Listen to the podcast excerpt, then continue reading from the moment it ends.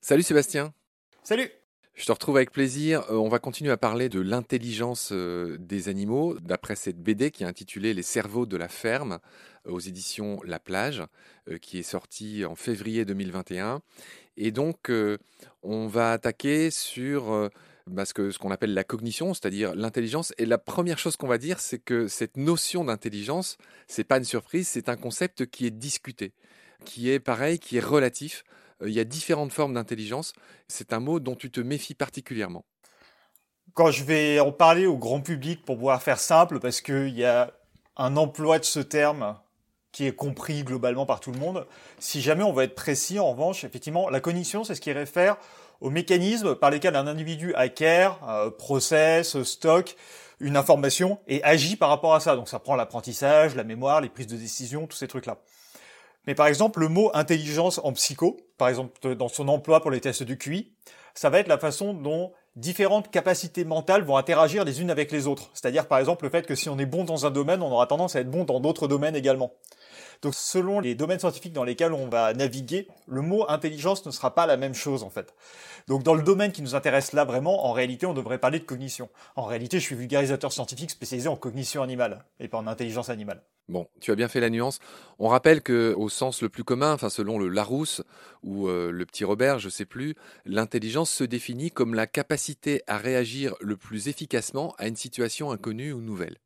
Grosso modo, l'intelligence, en tout cas pour ces dictionnaires, on va dire, euh, qui ratissent large, c'est ça. Mais c'est vrai que euh, c'est intéressant de savoir qu'il y a plusieurs types d'intelligence, notamment l'intelligence par exemple émotionnelle ou l'intelligence, je sais pas. Tu pourrais nous énumérer un certain nombre d'intelligences différentes? Non. Ah, d'accord. Bon, bah, je, non, parce que ce truc-là n'est pas basé sur des réalités scientifiques, à ma connaissance. Si, si. Alors, ça dépend. Enfin, tu parles de, psychologie. Tu parles des sept intelligences mais il y a clairement différents types, euh, une intelligence mémorielle, il y a différents types d'intelligence qui ont été répertoriés dans différents domaines scientifiques. Bon, c'est pas notre propos aujourd'hui, mais effectivement, toutes les intelligences sont hmm. pas, euh, se réfèrent pas toutes au même contexte, tout simplement. Euh, on va en revenir à, ce que tu racontes sur la cognition animale. Et dans la BD, tu parles notamment du fait que beaucoup d'animaux sont capables d'avoir des catégories. C'est-à-dire qu'ils ont des catégories mentales. Et notamment, tu racontes ces expériences qui ont été faites sur des moutons qui distinguent parfaitement différents types de plantes. Oui.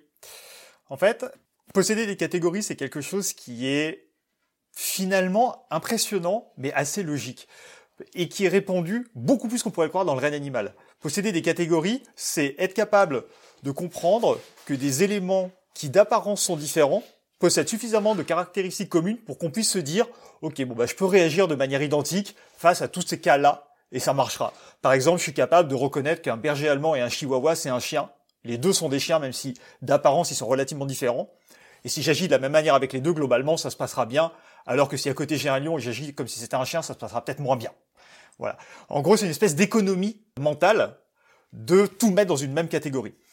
Et donc, effectivement, euh, on a montré que les moutons sont capables de catégoriser les plantes par espèce, mais aussi on a montré qu'ils sont capables de catégoriser les plantes par groupe botanique, enfin par, euh, par famille.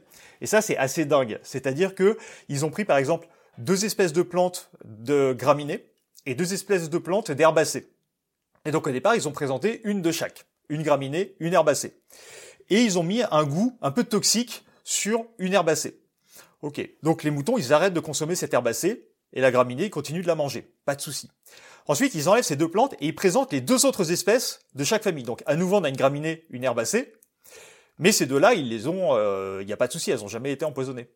Et on se rend compte que ils ne consomment pas l'herbacée parce que l'autre herbacée avait été empoisonnée au départ, donc ils ne consomment pas cette herbacée-là alors que celle-ci n'a jamais été empoisonnée alors que les graminées, il n'y a pas de souci. Ce qui veut dire qu'ils étendent à toute la famille ce qu'ils ont appris sur une seule espèce. Et c'est comme ça qu'on a montré qu'en fait, ils sont capables de catégoriser par famille botanique, ce qui est juste complètement dingue, parce que ça a l'air d'être une catégorisation humaine, en fait. Ouais. C'est prodigieux. Alors, cognition, il y a des tests qui sont faits souvent sur le fait de savoir compter, d'avoir une représentation des nombres. Ça a été fait chez les, chez les abeilles, ça a été fait chez plein d'autres animaux. Qu'est-ce que tu peux nous dire sur cette aptitude à avoir une représentation des nombres? Alors ça a été effectivement chez les, fait chez les abeilles, euh, des études extrêmement impressionnantes. Et de notre amie commune euh, Aurore Avargues Weber d'ailleurs, qui a fait une, belle émission dans, dans Baleine sous gravillon sur l'intelligence des abeilles. Quelqu'un avec qui tu as fait des confs, euh, tu, tu m'as ah, J'ai fait, fait une table ronde en ligne avec elle. J'aurais pas la prétention de dire que c'est une amie, mais, mais j'ai beaucoup d'admiration pour son travail. Et effectivement, les abeilles, les abeilles ont été énormément testées sur les aptitudes numériques et une autre espèce, une des espèces les plus testées sur ces questions, c'est la poule. Je, me permets de t'interrompre pour dire que selon euh, Aurore, les abeilles comptent très facilement jusqu'à 5. Ça paraît dérisoire, mais c'est déjà pas mal quand même. Bah, en fait, c'est normal. Enfin, c'est normal. En fait, c'est ce qu'on retrouve chez toutes les espèces. C'est assez étonnant, mais c'est ce qu'on retrouve chez quasiment toutes les espèces. Toutes les espèces animales testées jusqu'à aujourd'hui, poissons y compris, ont tendance à pouvoir compter précisément jusqu'à 3, 4, 5, et à partir de là font des estimations. Alors je ne vais pas rentrer dans les grands détails théoriques, mais à peu près toutes les espèces fonctionnent comme ça. Et effectivement, chez les poules, on a montré qu'on a également des phénomènes comme ça. Les poussins sont, mais des poussins nouveau-nés sont capables de faire ça. Et autre chose qu'on a montré chez les abeilles et que les poussins sont très bons, et on l'a montré bien plus tôt chez les poussins que chez les abeilles, les poussins à peine à entre 3 et 5 jours d'éclosion, donc à peine nés, sont déjà capables de procéder à des additions et des soustractions. vraiment, le, truc, ils sortent de l'œuf, ils ont déjà cette aptitude, quoi. C'est prodigieux. Il y a une autre catégorie de la cognition qui est intéressante, c'est tout ce qui fait appel à la notion de mémoire. Et là, tu as une de tes punchlines euh, prodigieuses dans cette belle BD. Tu dis que les chèvres sont des brutes au bonto. Alors le bonto, je te laisse nous rappeler ce que c'est. C'est le jeu qui consiste à deviner où est cachée la petite bille ou le petit dé euh, sous un gobelet. Bah voilà, tu viens de le dire. alors, reviens sur, euh, sur cette faculté extraordinaire des chèvres. Tu l'as déjà euh, évoqué tout à l'heure. Les chèvres sont de manière générale des brutes en matière d'intelligence, pardon, de cognition. En fait, les chèvres sont des animaux qui aiment bien essayer de trouver des solutions originales. C'est très connu euh, que les chèvres vont toujours trouver une solution qui n'était pas, qui pas prévue par les chercheurs ou les chercheuses. Christian Novrod, qui est un des grands spécialistes là-dessus, et euh, plaisante régulièrement euh, sur ces questions-là, où dès qu'il travaille, il y a toujours un bouc ou une chèvre qui trouve une solution qu'il n'avait pas, pas anticipée. Et donc typiquement, bah, c'est lui qui a fait ces travaux-là. Et par exemple, dans, dans certaines de ces études-là, il y en a une où il montre que les chèvres, au niveau du bonto, sont capables de raisonner par exclusion. C'est-à-dire, il va prendre des gobelets, il va montrer une, nourriture qui est une petite pâte alimentaire, donc euh, une, farfalle, on va dire. Euh, il cache sous les gobelets. Ensuite, il descend la plaque sur laquelle sont les deux gobelets. Il inverse les gobelets. Il ramène la plaque avec les deux gobelets dessus et il soulève que celui sous lequel il n'y a rien. Et ensuite, il le referme et on regarde, est-ce que la chèvre est capable de se dire, eh bien, si sous ce gobelet il n'y a plus rien, c'est que la pâte est sous l'autre? Raisonnement par exclusion, si ce n'est pas là, alors c'est que c'est là, ou est-ce que la chèvre est pas capable de décider? Et la chèvre raisonne bien par exclusion. Donc on a aussi des trucs où on lui tourne devant elle pour voir si elle va répondre, elle le fait bien aussi, donc un vrai exercice de bonto, etc. Mais là, ça teste plus la permanence des objets. Et les chèvres sont très bonnes à ce jeu-là. Elles sont vraiment excellentes. Qu'est-ce que tu peux nous raconter d'autre sur la mémoire des animaux? Il semble que tu racontes aussi que les vaches ont une très bonne mémoire. Il y a des animaux qui sont connus, même proverbiaux pour leur mémoire, euh, la mémoire d'éléphant. Qu'est-ce qu'on peut dire en général sur la mémoire des animaux? Bah, Sur les mammifères qui nous intéressent là, où ils ont été beaucoup testés sur la mémoire, on sait que leur mémoire est absolument excellente. Alors, la mémoire, tu vas avoir différents types de mémoire. Tu as des mémoires sociales, tu vas avoir... Alors déjà, bon, il va y avoir les mémoires déclaratives, euh, les mémoires épisodiques, etc., qui sont vraiment des, des, structures de mémoire, mais tu as aussi des contextes. C'est-à-dire que la mémoire sociale, tu as des animaux qui ont beaucoup plus besoin de se souvenir de qui sont leurs camarades, plutôt que où se trouve la nourriture. Il y a d'autres animaux qui ont plus besoin de se souvenir où se trouve la nourriture que, que leurs camarades, par exemple des animaux plus solitaires. Et là, on a affaire à des animaux qui sont très sociaux. Et par exemple, on sait que les moutons sont capables de se souvenir d'un autre mouton pendant au moins deux ans, minimum deux ans.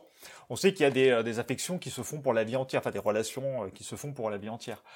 Il y a beaucoup d'animaux, il y a des vaches où on les met dans des labyrinthes qui peuvent être particulièrement complexes, et si on les remet dedans plusieurs semaines, plusieurs mois plus tard, elles, ressortent, elles le ressortent comme si elles l'avaient fait genre 10 minutes avant. Les moutons, c'est pareil. Des chercheurs avaient fait une espèce de euh, d'escape game à moutons, euh, de, jeu d'énigmes où euh, à chaque fois qu'ils rentraient dans une pièce, fallait qu'ils répondent à une énigme, et ensuite ça les faisait rentrer dans une autre pièce qui posait une autre énigme au fur et à mesure. Et, et les moutons apprenaient ça au fur et à mesure. Et une fois qu'ils avaient réussi, les chercheurs les, les enlevaient, et six semaines plus tard, ils les remettaient dans ce truc-là qui avait, c'était 1, 2, 3, 4, 5, 6, 7, c'était 8 ou 9 trucs d'affilée. Six semaines plus tard, les moutons, ils rentraient dedans, ils sortaient les 6, euh, 7 trucs d'affilée euh, comme ça, quoi. Sans, sans aucun problème. D'accord. Il y a un concept intéressant que tu développes dans cette BD, c'est le contrat freeloading. En gros, tu vas nous raconter ce que c'est, mais la conclusion, c'est que la plupart des animaux, dont les chèvres, encore une fois, préfèrent faire un effort pour avoir une récompense plutôt que, en gros, d'appuyer sur un bouton et d'avoir la, nourriture gratuite. Est-ce que tu peux nous détailler cet état euh, de fait? C'est ça, ou même de ne pas le faire du tout. En fait, ça fait un écho à ce que je disais tout à l'heure sur euh, les chèvres dans un champ vide où il n'y a personne, où il n'y a rien. C'est qu'en fait, on a tendance à penser que bah, un animal sera content s'il a aucun effort jamais à rien faire et on lui donne tout le temps à manger au même endroit, la même heure, etc. Mais bah, il faut réfléchir à nous, est-ce qu'on aimerait ça? Est-ce qu'on aimerait euh, ne jamais avoir à bouger, à être dans une prison dorée où on nous donnerait toujours à manger au même endroit, à la même heure, où on n'aurait aucune activité, ni physique ni mentale? Bah non. Et là, on a affaire à des animaux qui sont très dynamiques. Et typiquement, par exemple, on a montré que des vaches, si euh, il y a un couloir avec de la nourriture au bout qui est fermé par une porte automatique, eh bien les vaches qui sont obligées d'attendre basiquement que la porte s'ouvre, bah, montreront des signes d'ennui, des trucs comme ça, alors que des vaches qui ont appris à appuyer sur un bouton pour que la porte s'ouvre montreront des signes de plaisir. Et suite à cette étude, il y a des chercheurs qui ont fait un test beaucoup plus poussé chez les chèvres pour vérifier si on retrouvait ça chez les chèvres. Et donc ce qu'ils ont fait, c'est un test qui est vraiment fascinant. Dans l'enclos des chèvres, ils mettent une fontaine à eau. Et pour avoir de l'eau, il faut juste appuyer sur un bouton. Donc un effort physique équivalent à celui des vaches pour ouvrir le portail. On appuie sur un bouton, on a de l'eau. Ok. Et puis à côté, ils mettent une espèce de, salle d'arcade, une petite borne avec un jeu vidéo où il y a quatre, euh, quatre symboles qui apparaissent à l'écran avec un bouton à côté de chaque symbole. Et il y a toujours un seul symbole qui est la bonne réponse. Et quand on appuie à côté, sur le bouton qui est à côté, ça verse de l'eau. Donc ça, il n'y a pas de façon de savoir que c'est le bon symbole, il faut y aller au hasard jusqu'à ce que les chefs mémorisent, ok, quand il y a ces quatre symboles-là, c'est celui-ci le bon. Ok. La première semaine, il y a que la fontaine à eau qui marche. Donc pour avoir de l'eau, on appuie sur le bouton, ok, on a de l'eau. La deuxième semaine, la fontaine ne marche plus, il y a que la salle d'arcade qui marche. Donc les chèvres sont obligés d'essayer le jeu vidéo pour obtenir de l'eau. Donc bah, quand elles y arrivent pas, elles y vont, elles ont le droit d'essayer autant de fois qu'elles veulent. Donc au bout d'un moment, euh, c'est erreur, elles ont de l'eau. Et ce qui est intéressant, c'est la troisième semaine. La troisième semaine, les deux mécanismes marchent en même temps. Si elles n'ont pas envie de faire l'effort intellectuel, il suffit qu'elles aillent à la fontaine et appuyer sur le bouton. L'effort physique est le même. On appuie sur un bouton. Sauf qu'on se rend compte que beaucoup de chèvres préfèrent aller répondre au quiz pour obtenir l'euro, et que les chèvres qui avaient les meilleurs scores au quiz pendant la deuxième semaine récupèrent plus de 90% de l'euro uniquement dans la salle d'arcade. Donc, elles préfèrent faire un effort mental pour obtenir l'euro que juste un effort physique ou rien du tout. Ce que tu dis, on peut l'étendre euh, aux autres animaux de la ferme et de l'élevage, on, l'a bien compris. Et ça, pourquoi ça s'appelle le contrat freeloading? Bah, je suppose, là c'est une supposition, hein, mais c'est euh, free loading, c'est se remplir gratuitement, contrat l'opposé. D'accord. Et ça, c'est quelque chose qu'on retrouve chez la plupart des espèces. Et un truc intéressant, en revanche, c'est les animaux domestiqués avec des très lourdes sélections. Je pense notamment aux poulets de chair, des sélections les plus lourdes. Les poulets de chair qui prennent des tailles absolument monstrueuses extrêmement rapidement. Ces oiseaux ne montrent pas de contrat freeloading, ce qui est absolument exceptionnel. Euh, ça, ne se voit presque jamais dans le règne animal, ça. D'accord. Et c'est quoi la conclusion que t'en tires? Bah, En fait, c'est des animaux qui... Qui sont euh, abrutis bah, En réalité, si on devait vraiment s'arrêter dessus, c'est des animaux qui sont littéralement fous. Euh, si, on doit vraiment parler de cette situation-là, en, fait, on a fait des animaux qui, pour qu'ils grossissent vite, sont systématiquement affamés et qui seraient prêts à manger jusqu'à mourir. Par conséquent, ils sont constamment sous-alimentés pour pas qu'ils en meurent. Donc, tu as affaire à des animaux qui sont affamés en permanence. Et on est, à un point, en fait, où tu as euh, des tests où ils essaient de leur donner des pilules coupe-faim pour que ces animaux arrêtent d'être affamés en permanence. En fait, ces poulets sont fous, littéralement. Les poulets d'élevage de poulets de chair sont, sont des animaux complètement fous. D'accord. Je voudrais situer notre entretien dans le temps. On est à deux jours de Noël 2021. On est fin décembre 2021. Et j'ai entendu à la radio l'autre jour que les éleveurs de lapins luttent contre la désaffection euh, bah, de la viande de lapin, hein, qui est de moins en moins achetée, par le fait de donner des cages plus grandes aux lapins. Donc ils leur font des cages plus grandes où ils pensent qu'ils seront un tout petit peu plus heureux. Qu'est-ce que tu penses de cette euh, nouvelle? Faut vraiment que je réponde à ça. je vais répondre deux trucs à ça. Bien sûr, les animaux adorent les cages. Tout le monde aime les cages, bien sûr. Donc effectivement, il y a beaucoup d'ironie dans cette réponse. Euh, et deuxième réponse, il y a un truc moi qui m'a beaucoup choqué quand j'ai fait les recherches pour, mes travaux, c'est que je voulais parler des lapins dans ma BD. Il n'y a aucun travaux sur la cognition des lapins. rien. Comment t'expliques ça? Je sais pas. Je crois qu'à l'heure actuelle, il doit maintenant y avoir peut-être deux études, mais il n'y a rien. Alors, comment j'explique ça? L'une des raisons, mais c'est pas la seule, c'est que il y a beaucoup d'espèces énormément testées qui en fait sont des espèces qui ont commencé à être testées dans les années 70-80. Et c'est plus facile de continuer un corpus d'études sur un socle qui a déjà été construit que de rattaquer à zéro. Et comme personne n'a bossé sur les lapins avant, bah, en fait, si on devait bosser sur les lapins aujourd'hui, on serait obligé de faire des trucs vraiment très basiques parce qu'on n'a même pas la base. Et en fait, ça intéresserait aucune revue, ça intéresserait personne de faire ça aujourd'hui en matière de publication scientifique. Et euh, précisément parce qu'il n'y a aucune étude qui bosse dessus. Il faut vraiment réaliser, quand on parle de l'étude du comportement animal, qu'il y a des animaux sur lesquels on a beaucoup de connaissances, mais on a aussi beaucoup d'animaux sur lesquels on n'a rien. Et souvent, les animaux sur lesquels on a beaucoup de connaissances, c'est précisément parce que c'est des espèces modèles sur lesquelles on a commencé à travailler dans les années 80-90.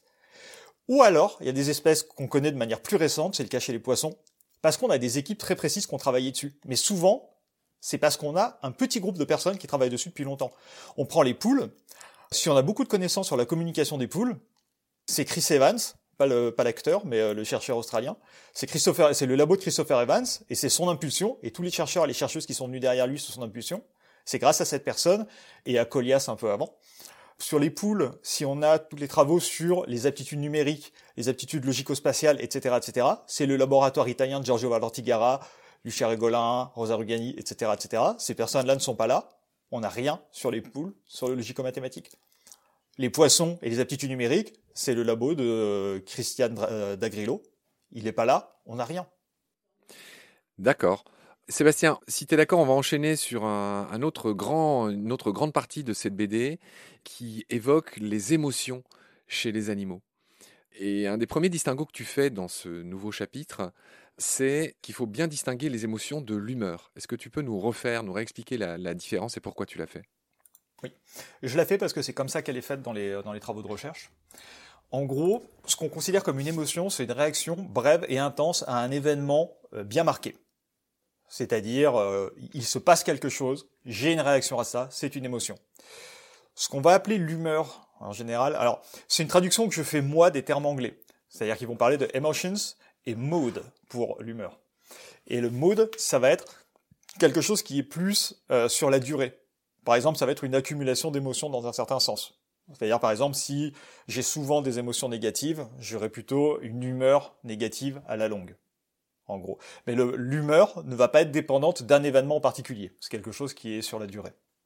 Une autre distinction qui existe en anglais, qui est plus dure à faire en français en matière de vocabulaire, c'est la différence entre emotions et feelings. C'est-à-dire qu'emotions, c'est souvent considéré comme étant quelque chose qui n'a pas la composante subjective. Par exemple, nous, quand on parle d'émotion, notre émotion, elle comprend ce qui se passe dans notre tête. C'est-à-dire, je me sens bien, je me sens mal. Mais souvent, en sciences du comportement animal, quand on emploie le terme émotion, comme on ne sait pas ce qui se passe dans leur tête, on ne prend pas en compte cette partie-là subjective, on prend en compte la réaction physiologique, comportementale, c'est-à-dire physiologique, le cœur va se mettre à battre plus vite. On va voir le blanc des yeux. à transpirer. Par exemple, il va y avoir euh, tout un tas de, caractéristiques comme ça qui vont apparaître, et il va y avoir des caractéristiques comportementales. Par exemple, si je suis content, je vais me mettre à bondir en l'air de joie, etc. Et feelings, ça va prendre en compte la partie subjective. Et la partie subjective, chez les animaux, elle est beaucoup plus dure à observer. Et c'est là où on va commencer à utiliser des modèles qui ont été développés en psychologie humaine, en psychologie cognitive humaine notamment, et qui ces dernières années ont été rapportés sur l'animal. Voilà en gros. D'accord. Alors quels sont les enseignements de, une fois qu'on a fait tous ces distinguos, qu'est-ce qu'on apprend sur les émotions des animaux? Alors ce qu'on apprend aujourd'hui sur les émotions des animaux, c'est que pendant longtemps, on a pensé qu'on n'arriverait pas à atteindre leur capacité subjective, enfin leur, leur monde subjectif. Et maintenant, on a des modèles qui commencent à arriver, notamment, on va dire, trois modèles, mais je vais me limiter à deux grands modèles employés aujourd'hui. On a le modèle, ce qu'on va appeler les théories dimensionnelles. Les théories dimensionnelles, c'est assez simple, c'est un grand mot pour un truc assez simple. C'est qu'en gros, une émotion va se caler sur deux axes. L'axe de la valence, c'est-à-dire est-ce que mon émotion, est-ce que ce qui vient de se passer, c'est négatif ou positif? Est-ce que ça me rend triste? Est-ce que ça me rend heureux? Et l'excitation, est-ce que... Ou est-ce que... Oh, c'est très fort. Voilà. Donc par exemple, très positif et très fort, c'est j'ai gagné au loto très négatif et très peu activé, je suis au fond de la déprime, euh, je, suis complètement abattu par ce qui vient de se passer. Très négatif mais très haut en activation, je suis dans une colère noire. Voilà. Et donc, on a ces modèles-là, et grâce à ce modèle-là, on va avoir ce qu'on appelle les tests de biais. Et les tests de biais, c'est les tests de biais optimistes et pessimistes, et c'est les tests qui aujourd'hui sont le plus utilisés sur les animaux pour évaluer s'ils perçoivent subjectivement une situation comme étant bonne ou mauvaise. Alors comment ça marche? Ben, C'est simple. On va leur apprendre par exemple que, admettons que devant un mouton, il y ait à gauche une porte rouge et à droite une porte verte. Derrière la porte verte, il y a tout le temps une récompense. Derrière la porte rouge, il y a tout le temps une punition. Donc bah, le mouton, il va vers la porte verte, machin. Et puis ensuite, on lui met des portes, mais de couleurs qui sont un peu entre les deux. Genre 50% vert, 50% rouge. Elle est un peu marron cacadois. Et eh ben, un mouton neutre va aller entre la porte verte et la porte du milieu. Un mouton qui a vécu des situations très positives juste avant aura plus tendance à prendre des risques et à se rapprocher des couleurs un peu plus rouges. Un mouton qui au contraire a vécu des situations très négatives n'ira même pas jusqu'à la porte du milieu. Il aura tendance à rester vers les portes les plus vertes. Comment on explique ça? Bah Simplement parce que dans la nature, un animal qui va vivre des situations plutôt positives et qui va rarement avoir des situations négatives, c'est-à-dire que tout ce qu'il va entreprendre va globalement bien se solder, eh ben, ça sera un animal qui prendra plus de risques. Alors qu'un animal qui vit dans un univers très dangereux prendra beaucoup moins de risques. Parce qu'il sait que le moindre risque peut lui coûter cher. D'accord. Tu parles à nouveau d'expérience sur les moutons dans ce chapitre sur les émotions pour constater que, par exemple, après la tonte, donc qui est un stimuli euh, très négatif qui les stresse beaucoup, ils montrent de l'optimisme après. Qu'est-ce que ça nous apprend? Ça, c'est un des cas vraiment fascinants. C'est-à-dire que ça, c'est des études qui donnent des résultats vraiment très stables. Enfin, on a vraiment des trucs qui marchent très bien. C'est le modèle le plus employé. Et des fois, on a des résultats stupéfiants. Et par exemple, les moutons, effectivement, après la tonte, qui est quelque chose d'éminemment négatif, ça se sent, on s'attend à avoir un biais pessimiste chez les moutons. Sauf qu'on observe un biais optimiste. Et en fait, on pense que c'est parce que, une fois que les moutons sont libérés de cette contrainte de la tonte, d'avoir été immobilisés, etc., bah en fait, sont euh, super contents d'avoir été relâchés. C'est probablement un truc comme ça qui se passe, parce que sur tout un tas d'hôtesses, ils réagissent tout à fait euh, normalement. Et en plus, les moutons, c'est très intéressant comme cas, parce qu'il y a une deuxième série de modèles qui a été beaucoup travaillée par des équipes françaises, et précisément chez les moutons, parce que pour ce qui est du travail des émotions, il faut savoir que le mouton est l'un des modèles principaux chez les animaux. Et c'est les théories euh, des évaluations. Et en gros, les théories des évaluations, c'est qu'on part du concept que pour pouvoir savoir ce qui se passe dans la tête de l'animal, de comment subjectivement il perçoit les émotions, ben en fait ces émotions passent à travers tout un tas de filtres, de questions. C'est-à-dire, est-ce que l'événement est familier ou pas? Est-ce que l'événement était prévisible ou pas? Est-ce qu'il est soudain ou pas? Est-ce qu'il correspond à ce à quoi je m'attendais ou pas? Et donc, on, à partir de ces recherches, on suppose que si un animal est capable de percevoir si quelque chose est familier ou non, est prévisible ou non, etc., il sera capable subjectivement de ressentir telle émotion ou telle émotion. Par exemple, imaginons quelque chose qui est négatif, imprévisible, sur lequel on n'a pas de contrôle, l'animal sera plutôt apathique dessus. Tu vois, ça sera négatif, mais il sera un peu déprimé. Il aura une émotion négative, mais euh, plutôt déprimé. Il peut rien faire. Alors que la même, le même événement où tu peux agir dessus, bah à ce moment-là, ça va développer de la colère, parce que la colère permet d'agir. Agir permet peut-être de régler la situation. Et donc, ils ont fait des tests sur les moutons pour voir est-ce que les moutons peuvent percevoir ces différentes choses. Est-ce qu'ils font la différence entre ce qui est prévisible et pas prévisible, familier, pas familier? Et par exemple, est-ce qu'ils peuvent former des attentes? Et ça, c'est super intéressant. Par exemple, il y a une expérience qui a été faite. Alors, il y a un groupe, dès qu'ils appuient sur un bouton, on leur donne une grande quantité de nourriture. Donc ils appuient, grosse quantité, grosse quantité, grosse quantité, grosse quantité. Il y a un autre groupe, quand ils appuient, c'est petite quantité de nourriture, petite quantité de nourriture, petite quantité de nourriture. Et puis à un moment, totalement au hasard, quand les moutons, grosse quantité, appuient, on leur donne une toute petite quantité de nourriture. Donc ça ne correspond pas à leurs attentes. Les autres, c'est l'inverse. On leur donne subitement une grande quantité. Et eh ben on se rend compte que ceux qui étaient habitués à en avoir pas beaucoup et qui en ont beaucoup, c'est la fête. Euh, vraiment, c'est champagne. On se rend compte que les animaux sont super joyeux. Alors que ceux qui s'attendaient à une grande quantité ont une toute petite quantité, ils sont en rage. Vraiment, ils sont fous de rage. Ce qui prouve qu'ils sont capables d'anticiper la situation qui aurait dû arriver, d'avoir des attentes et que ces attentes ne sont pas remplies. Et donc, ils développent une colère vis-à-vis de ça. Ce qui veut dire qu'ils répondent à ces attentes. Et donc, suite à ces études, on a pu montrer que ces animaux perçoivent subjectivement certaines émotions. A priori. Ah, c'est vraiment super. Sébastien, est-ce que tu peux nous parler un peu de l'empathie chez les animaux, c'est-à-dire de l'aptitude à ressentir, à se mettre à la place de l'autre? Alors, on considère généralement que l'empathie a deux composantes. Il y a une composante purement émotionnelle et une composante cognitive. Alors la composante purement émotionnelle, pour faire simple, c'est ce qu'on va appeler la contagion émotionnelle. C'est-à-dire pour le coup, on n'a même pas besoin de se mettre à la place de l'autre. C'est que on ressent ce que l'autre ressent juste par sa posture corporelle, par euh, par exemple s'il y a quelqu'un qui est très triste en face de soi, qui est en train de pleurer, tout ça, on aura du mal à être très joyeux. Ça, on sait que chez tous les animaux dont on parle là, ce truc-là existe de manière très nette. Par exemple, chez les cochons, ils ont montré que dans un groupe de cochons, si à un moment de la journée, vous enlevez deux cochons du groupe et que vous allez leur faire vivre soit une situation super cool, genre vous leur donnez à manger, vous leur faites des papouilles, etc. Soit une situation vraiment de merde, vous les mettez dans une cage, vous faites plein de bruit et tout. Quand vous les ramenez dans le groupe, eh bien, leur émotion va se transmettre comme une traînée de poudre à tout le reste du groupe. Si la situation était négative, tout le reste du groupe va devenir relativement apathique, va montrer des signes de stress, etc. Si au contraire la situation était très positive, tout le groupe va, commencer à jouer, va être beaucoup plus, euh, va être dans une émotion plus positive. Donc ça, c'est ce qu'on va appeler la contagion émotionnelle. Et il y a également autant dans le négatif que dans le positif, puisqu'on a aussi le phénomène de tampon social. On sait que s'il y a un animal qui se sent mal et qu'on met avec un animal qui lui va globalement bien, et eh bien en général, ça va avoir tendance à s'équilibrer. C'est-à-dire que celui qui va bien va avoir tendance à apaiser celui qui va mal aussi. Ça, c'est quelque chose qu'on retrouve vraiment très largement chez à peu près toutes les espèces sociales. De l'autre côté, on a la partie cognitive. Et la partie cognitive, c'est beaucoup plus proche de ce que tu disais, c'est-à-dire le fait d'être capable de se mettre à la place de l'autre. Et ça, c'est quelque chose qui est assez complexe et pendant longtemps qu'on a cru être hors de portée des autres animaux. Ce qui est loin d'être hors de portée des autres animaux.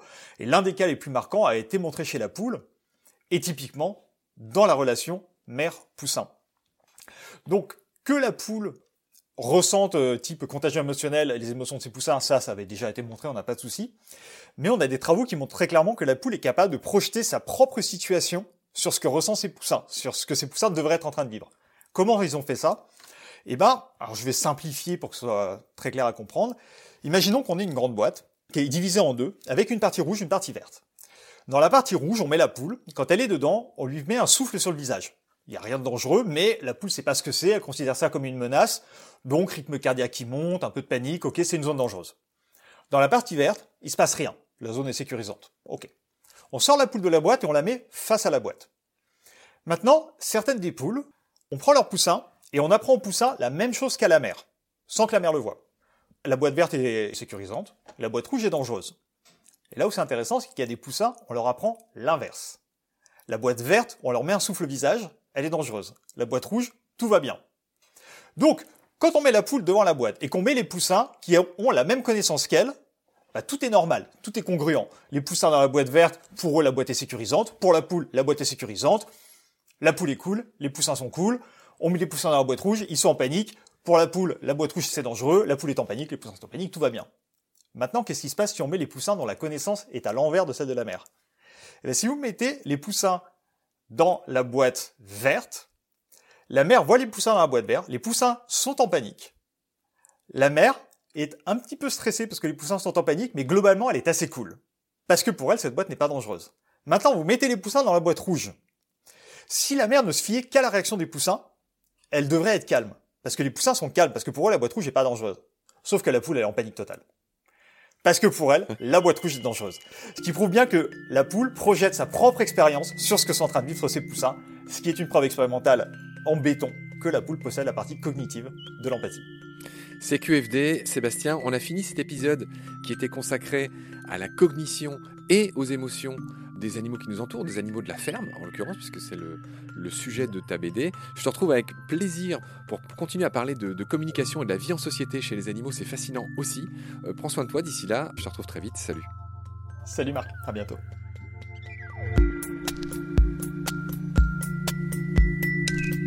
Pendant notre combat, nous deux, tu avais l'œil du tigre, tu en voulais ce soir-là. Il faut que tu retrouves ça maintenant. Et la seule façon, c'est de recommencer au commencement. Tu vois ce que je veux dire?